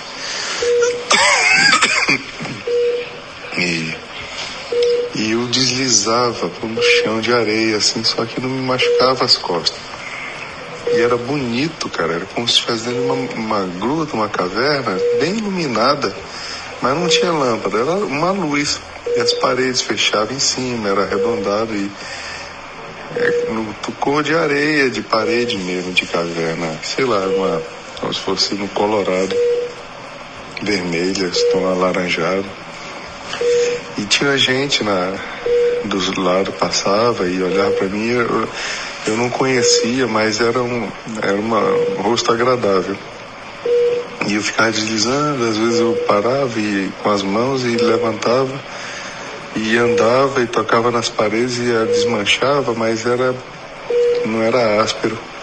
Eu continuava, cara, deslizava e andava assim e e aí, mais pela tanta, vendo assim, chegando no fim, da, já na abertura, para sair como se fosse para um deserto. Tava Jesus, Alisson. Jesus. Jesus. Jesus, cara, de carne e osso. E eu tocava nas mãos dele, ele estava sentado. E ele me levantava e começava a andar comigo. E ele falava comigo, mas sem falar, sem abrir a boca. Perguntando se estava tudo bem, que eu me acalmasse. E a gente saiu da caverna, meio que entrou, foi quando eu comecei a acordar no quarto. E, e, e eu comecei, aí tinha um enfermeiro, um médico, sei lá o que, tinha umas seis pessoas no quarto na minha frente e eu, e eu falava, eu quero voltar, eu quero voltar, só que não entendiam por causa do tubo e. e a boca anestesiada também. E, e aí eu olhei para o lado, Jesus estava do lado, do lado, do lado de pé, quase encostado na parede. E eu falava, olha aí, ó, Jesus aí, ó. Esticava a mão, tentava esticar. E eles não viam, cara. Mas tá, Alisson era de verdade mesmo. Alisson, o, o sobrenatural é de verdade. Tava de verdade, de verdade, de pé, dentro do quarto. E é que ele saía, porta aberta, ele saiu do quarto e saiu pelo corredor da UTI. Mas era de verdade, Alisson, não era imaginação minha, eu não tava grog. Não sou doido, eu não sou fanático religioso, não. Jesus é de verdade, ele estava aqui, ele estava lá comigo, ele estava aqui no quarto, dentro do quarto.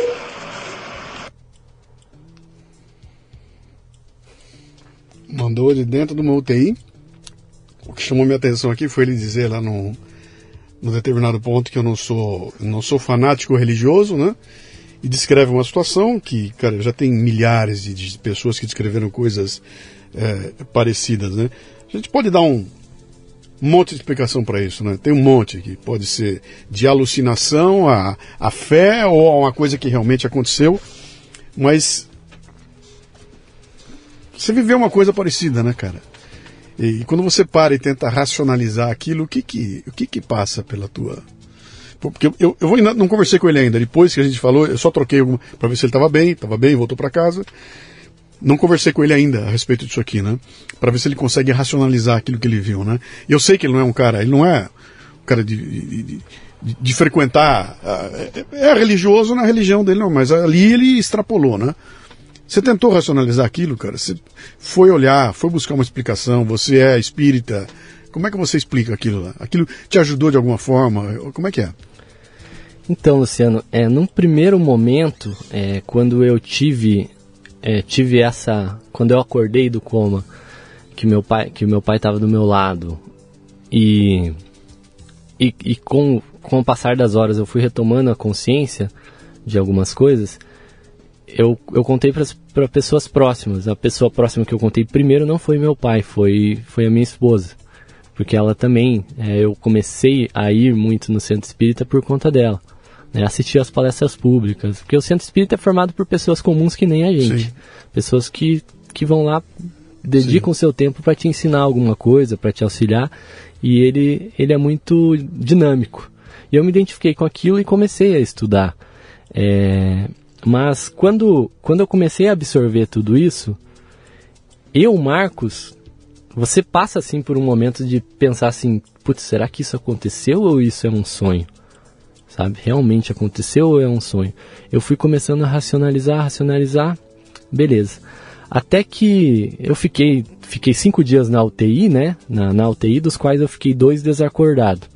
E depois eu fiquei mais sete no quarto. Então eu fiquei no total de 13 dias, salvo engano, 13 ou 14 dias total da cirurgia. E essa cirurgia não foi possível realizar a remoção de todo o tumor. Uhum. Tanto que eu tive que fazer uma segunda cirurgia para retirar o restante, que foi mais recente. Foi agora dia 13 de abril. 13 de abril. De 2022. Nós estamos em 1 de junho. Exatamente. Foi, foi, foi, outro dia agora. Exatamente. Mas aí o que, que aconteceu? Eu contei isso para minha esposa, falei com algumas pessoas que eram mais próximas de mim. E daí teve um dia que a gente marcou o retorno com, com o Dr. Carlos para fazer o atendimento.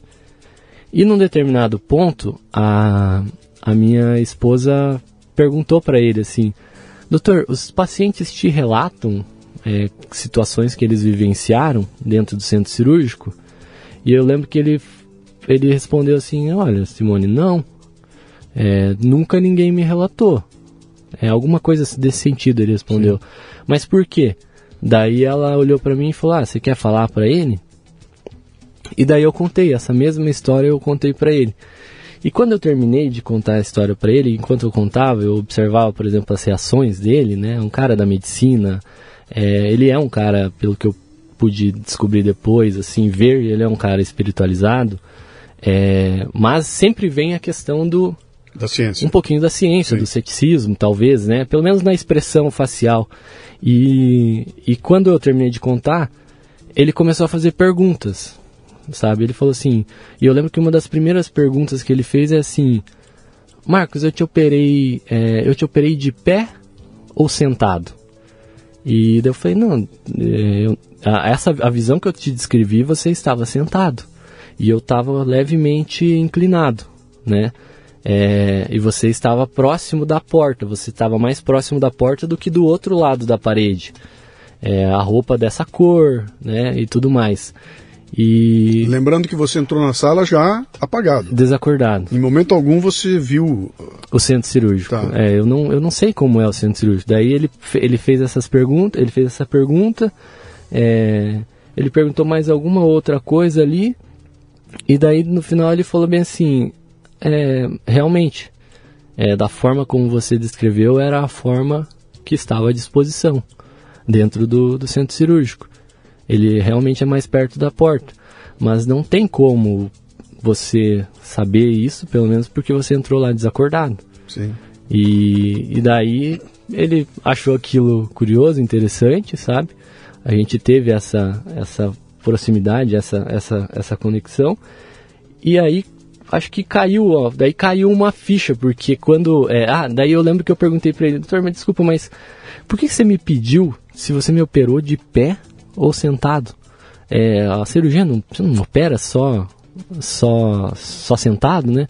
E ele falou que não, que tem, que tem situações que, que ele faz a cirurgia mais é. de pé. Ou prevalece de pé, né? Porque daí ele regula a altura da maca, uhum. essas coisas mais técnicas ali mas que alguma coisa que ele não sabe explicar falou que aquela cirurgia ia ser demorada, entende? E, e de fato foi. Ela acabou sendo uma cirurgia demorada e mais complexa, né? A ponto dele não ter conseguido retirar toda, toda a, todo o tumor. E eu lembro que também que quando eu descobri que eu tive a, a que, eu, que eu tive que fazer transfusão de sangue, um mês antes, mais ou menos, Luciano, eu tinha doado sangue é, eu já sabia que eu tava com tumor e tal, daí eu, fazia anos que eu falava assim, puta, eu nunca doei sangue na vida. E eu tenho, eu falei, tô com 29 anos, eu nunca doei sangue. E daí eu fiz um cálculo de quantas pessoas a gente deixou, que eu já deixei de ajudar, porque eu posso doar sangue desde os 18 anos. E eu lembro que eu fiz uma postagem disso no, no meu Instagram, lá atrás. Uhum. E eu nunca soube também, isso mais por desinteresse mesmo, eu nunca soube qual era o meu tipo de sangue. E por coincidência, depois eu fui descobrir que o meu sangue era o receptor universal, né? O sangue que recebe de todo mundo. Daí eu falei, olha só, né, cara? Tipo, até isso facilitou na minha cirurgia uhum. ter um sangue que recebe de qualquer um, sabe? E então acaba passando todo esse filme ali na cabeça e você sai assim com a sensação, eu saí com a sensação muito, muito forte de gratidão né? E o médico mesmo falou que um pouquinho antes de entrar na cirurgia, é, eu perguntei para ele se eu ia se eu ia morrer. E eu não lembro disso, sabe? Eu não tenho essa a lembrança dessas situações. Um, um espírita, um espírita sai de uma situação como essa com a sensação de gratidão ao quê? A quem? Gratidão, em primeiro lugar, a, a Deus. Uhum. O espírita, ele é, acima de tudo, uma pessoa que acredita em Deus e acredita é, que o nosso, o nossa referência de moral e conduta é o homem mais influente da Terra, que já uhum. existiu na Terra e sem ter Wi-Fi, que é Jesus Cristo. Uhum. Nunca existiu nenhum homem que tem tanta influência como ele. É, com, com 12 seguidores ele com Até do... hoje. com 12 seguidores, ele se tornou Até hoje o, bicho impacta, o cara né? de maior engajamento da é. história da humanidade. É. A, a, o sentimento de gratidão sai em relação a, uma, a ter a oportunidade de ter mais um tempinho aqui. Uhum. Porque não adianta, embora a gente estude, a gente tenha, a gente fortaleça a nossa fé, raramente você vai conhecer alguém que quer partir, né? Uhum. Por mais que você saiba que aquele mundo, que você acredite que aquele mundo é o mundo do qual nós pertencemos, que é um mundo sem sofrimento, é, sem, sem as dores da, da terra, ninguém quer ir. É, e, e, e dizer, e dizer isso que você está dizendo aos 30 anos de idade, cara, tem uma dimensão brutal. Eu contando uma história como essa, aos 66, sabendo que falta, que a maior parte já passou, né? Já, já, já fiz, já pintei e bordei, a perspectiva é de um jeito. Quando você vive isso aos 30 e, e tem tudo pela frente, né? Tem os filhos para ter, tem uma porrada de coisas, isso tem uma, uma dimensão gigantesca. Talvez seja um momento aí de virada na vida, né? Quando você Cara, cheguei lá na portinha, bati, Deus falou, "Oh, ainda não, hein? Volta lá e continua, né? Acho que isso traz uma, uma lição que eu, eu não consigo dimensionar, né? É, tra- traz, traz uma conexão é, com, com você mesmo, assim, sabe? E você passa a refletir o que realmente vai fazer sentido. É, no almoço a gente conversava é, sobre os motivos que, por exemplo, te levaram a, a sair, de- deixar o, o trabalho e ter o seu podcast, que hoje é, é uma referência para tanta gente. E você falava muito assim, putz, eu cansei de, de gente me enchendo o saco para algumas coisas que, que não importam mais para mim Sim. entendeu? Então eu tava, eu lembro que eu tava, eu, já, eu tinha comentado com a minha esposa uns meses antes de eu descobrir o tumor que eu falava assim, nossa, eu acho que eu nunca eh, passei por nenhum obstáculo muito forte na vida, por nenhuma adversidade muito forte. A minha esposa até brincava, é, tua, tua família é meio comercial de margarina, assim, sabe? Claro, tivemos as nossas dificuldades, meu pai, Sim, meu pai sim, teve mas- os problemas dele com saúde, a minha mãe também. A gente superou vários momentos bem complicados dentro da vida, mas a gente sempre eh, teve uma regularidade. E não tinha o risco como esse que você teve, Exato. a dimensão que esse exato. que você teve, né? Então, assim, é, a, a primeira pessoa que eu fui perder, é, que faleceu na minha vida que, e que era uma pe- pessoa mais próxima, eu acho que foi meu avô, que faleceu há dois anos atrás. Uhum. Mas aí você, como dependendo da forma como você lida com a situação, vai na questão cronológica, né? Pô, ele viria Sim, antes. sim. Embora ah, não era do jeito que a gente esperava que, que a pessoa falecesse, mas Sim, mas e você vivenciou isso aos 28 anos de idade, Exatamente. adulto já com exatamente. uma percepção diferente aí. E trouxe muito isso, assim, de eu falar, putz, é, não é possível, a minha vida não é só atrás de um computador aqui, né? Acho que É, precisa Marcos, de eu, algo eu não mais. sou, eu não sou uma pessoa religiosa. A minha formação é católico, apostólico, romano. Até os 18 anos eu frequentei tudo. Dali para frente eu, eu parti para outro caminho. Não me tornei um ateu. Eu sou um cara agnóstico, não sou um cara ateu. Mas não tenho, não sigo nenhuma religião. Se você perguntar para mim se eu acredito, eu vou dizer você não. Eu não acredito. Eu não acho que haja alguém lá esperando pela gente. Eu acho que é muito mais aqui, é muito mais interno, tem muito mais a ver com a gente, né? Mas uma coisa que eu aprendi ao longo da, da vida era, era a entender quem acredita e respeitar quem acredita e saber o impacto que o acreditar causa na vida das pessoas. Né?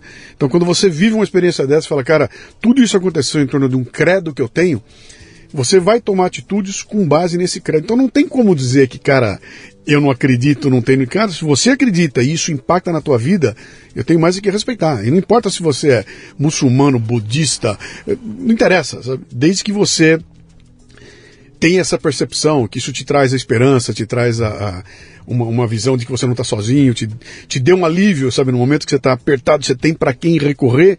Isso para mim é, é fundamental e, e ainda bem que o mundo é assim. Eu diria que se o mundo não tivesse religião, acho que seria um horror. Estaria todo mundo morto já, né?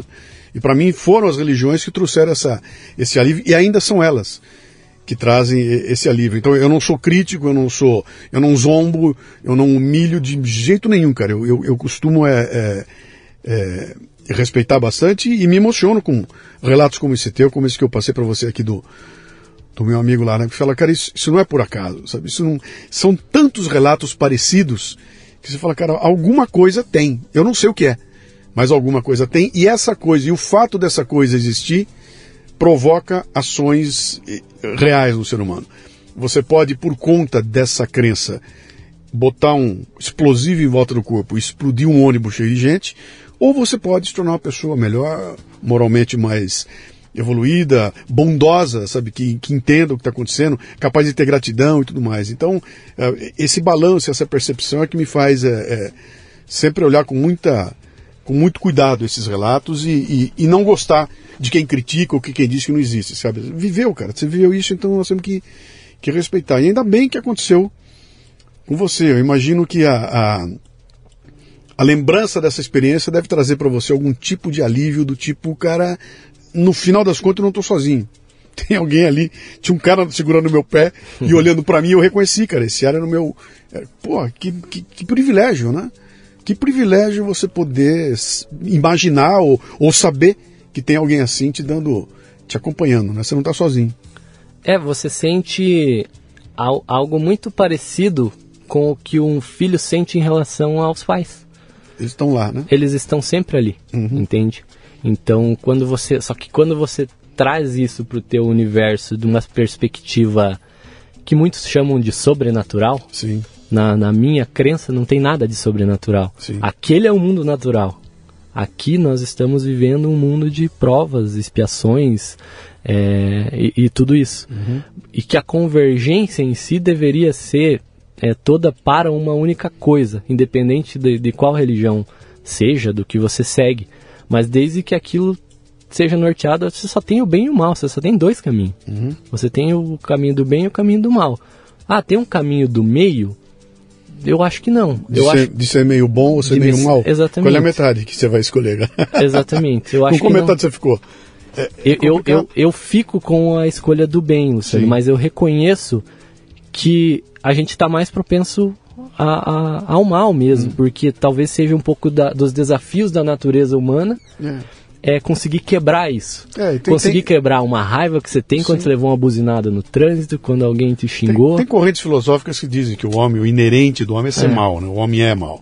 Até para ficar vivo. Se não fosse assim, ele teria ele teria morrido. Mas a gente já evoluiu tanto para imaginar que se eu quero viver aqui em sociedade minimamente em harmonia, eu vou ter que exercer muito mais o lado do bem do que o lado do mal, né? E a gente tá, tá muito confuso o mundo, né? Deixa eu perguntar uma coisa. Sobrou sequela? Sobrou... O que que deu, cara? O que, que foi, no final das contas? Fazendo a segunda cirurgia agora, tirando o que faltava, o que, que é o diagnóstico? O que, que aconteceu com você? Então, Luciano, eu, eu- a segunda cirurgia que foi agora dia 13 de abril, ela já foi uma cirurgia totalmente diferente da primeira. Ela foi uma cirurgia controlada, Não estava inchado não cérebro? estava inchado, eu, eu fui, marquei um dia para ir lá fazer, fiz ela, ela começou duas horas da tarde, acabou às cinco e meia, seis horas eu tava, já estava passando o efeito da anestesia, 19 horas da noite eu estava acordado Legal. acordado e consciente, sabendo. Sim. Tanto que eu lembro que a primeira reação que eu tive foi. Tava na UTI, obviamente, o primeiro dia você fica lá.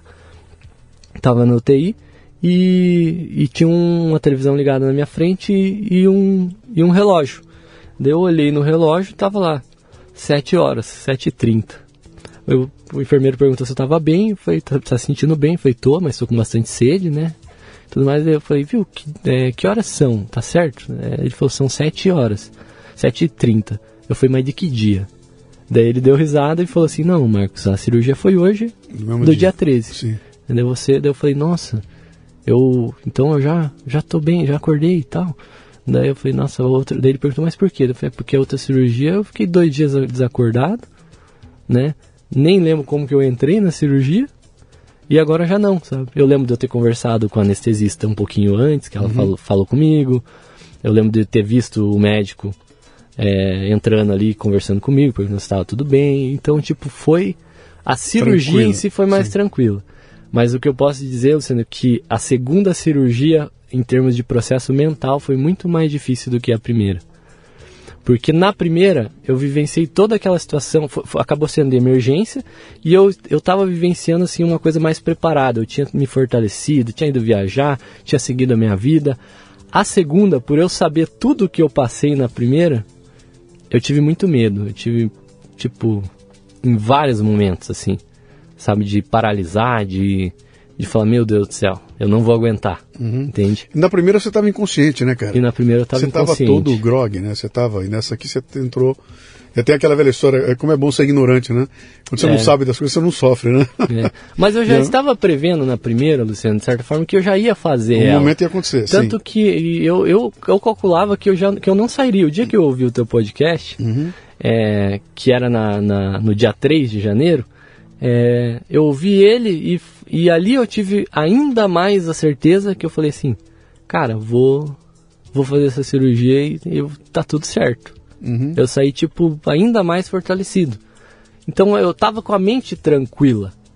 A segunda já não aconteceu isso. Porque A você minha- não ouviu o podcast, cara. Você tinha que ter ouvido ali antes, falar, doutor, pera um pouquinho, antes, me dá 30 minutos.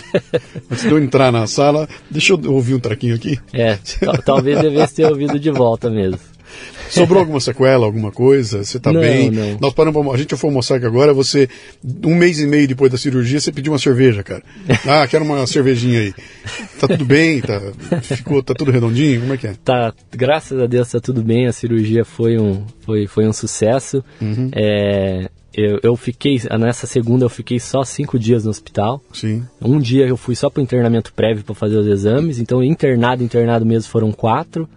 É, me recuperei, estou me recuperando fisicamente, porque eu falo que a, a maior dor que eu tenho hoje é a física, de, de você ficar meio entrevado e Sim. você não poder fazer exercício de intensidade que eu fazia Sim. durante tanto tempo. É, é essa recuperação que tem sido a, a mais difícil. Mas relação a, a mexer as mãos, cérebro, essas sequelas, Tá tudo normal. tá tudo normal. Pra dizer pra você que eu não tenho nada, eu tô fazendo físio porque o movimento de um dos dedos tá, tá como se eu tivesse engessado, como se eu tivesse quebrado e, tirasse, e, tira, e tirado o gesso. Uhum. Mas assim, não é nada que me deixa triste, não é nada que, que me abala, por isso. é, eu acho E, que. e o, e o médico te liberou vida normal? Então, daí ele me liberou a vida normal, assim, só atividade física intensa que ele pede para esperar 90 dias depois da Tá. cirurgia, para não mexer as, Tá. para não mexer a estrutura ali, mas academia de forma leve tá normal, a vida assim, Legal. eu tô trabalhando de forma normal. Uma semana depois, duas semanas depois, eu já tava voltando à minha rotina só com as dores físicas do corpo, mas Uhum. nada relacionado à cirurgia em si. Legal. E deu mais ou menos um mês, é, um, um pouquinho menos de um mês. Daí um dia eu mandei uma mensagem para ele, ele falou, doutor, né, tava frio e tal, falei, como é que é a questão da bebida alcoólica aí? Dá para tomar, um, dá para tomar um vinho já? Daí ele falou, não, tá, tá liberado, tá É, liberado, vai com legal, moderação. legal. Então, eu também nunca, em alguns momentos não outros a gente dá extrapola, uma né? jacada. Uma cervejinha, mas- né, a gente vai, né? Exatamente. Cara, exatamente. minha história é incrível, cara. Uma história de. E, e tudo isso acontecendo durante pandemia, quer dizer, tem um agravante aí, né? Tem todo um, um outro risco, não só para você, mas para quem ia te acompanhar, acompanhar né, no, no ambiente hospitalar. Quer dizer, imagino quem estava em volta de você como. Como se envolveu, como sofreu nesse processo também, né? Que, pô, não posso ir lá, não posso estar lá com ele porque é proibido, né? Então não sei se, se era esse o nível naquele hospital, mas aqui em São Paulo eu sei de muita história de. Cara passou pela porta, eu não sei mais o que vai acontecer e não posso ir ver. Que agonia, né? Que coisa complicada é isso, né?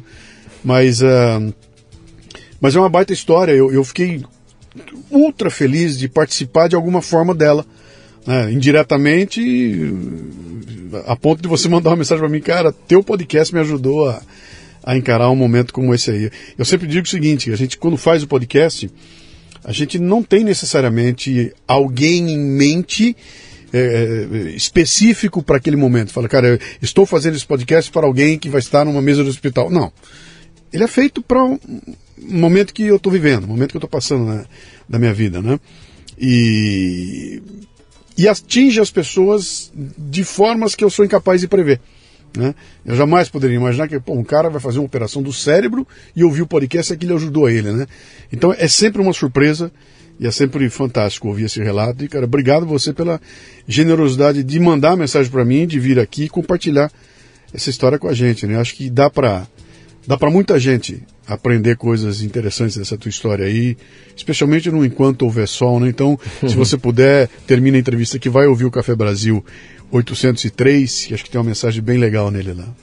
Com certeza, Luciano, com certeza tem. E, e assim, não é uma não é uma história que eu considero triste, nem é uma história para falar sobre religião, é uma história para falar sobre fé. Uhum. Independente se ela é a fé só em você ou, você, ou é a fé em algo a mais. Sim. Então, o, o podcast ele trouxe muito isso, sabe? Que, que você, para você sobreviver, para você viver, primeiro de tudo você tem que querer. Uhum. E se você não quiser, quando bater na porta, Uhum. você vai. Você vai e não vai ter jeito. Então, eu acho que foi uma escolha, sabe? O que eu tive foi uma escolha. Eu poderia ter me entregado, me renunci- eh, renunciado a estar presente. mas pensar nas pessoas que estavam ao meu lado, a minha família e tudo isso fe fez com que aquilo fizesse, fizesse sentido. Uhum. Tanto que, contraditoriamente, um dos melhores momentos da minha vida foi estar internado dentro daquele hospital.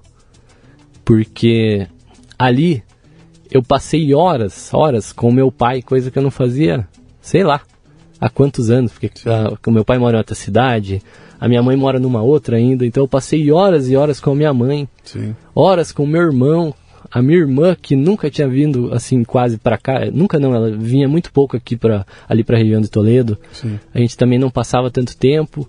Ela voltou agora nessa segunda cirurgia. Todo mundo unido na dor, né? É, exatamente, exatamente.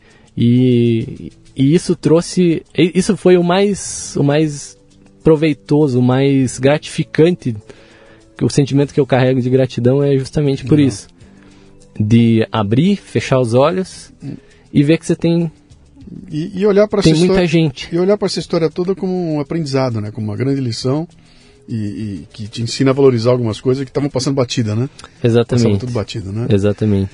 De novo, vamos lá. Arroba, Arroba Marcos, Marcos Kanieski. Fala o Kanieski direito. K-A N de navio, I de índio, E de escola, S de sapo, K de quilômetro, I de índio. Okay. Kanieski. Kanieski. Marcos Kanieski, arroba.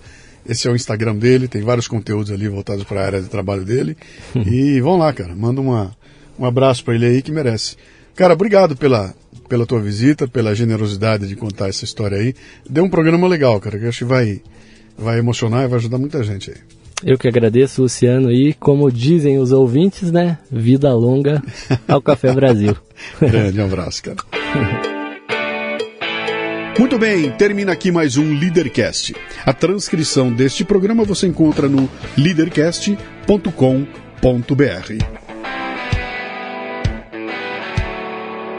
Você ouviu o Leadercast com Luciano Pires. Mais uma isca intelectual do Café Brasil Acompanhe os programas pelo portal cafebrasil.com.br.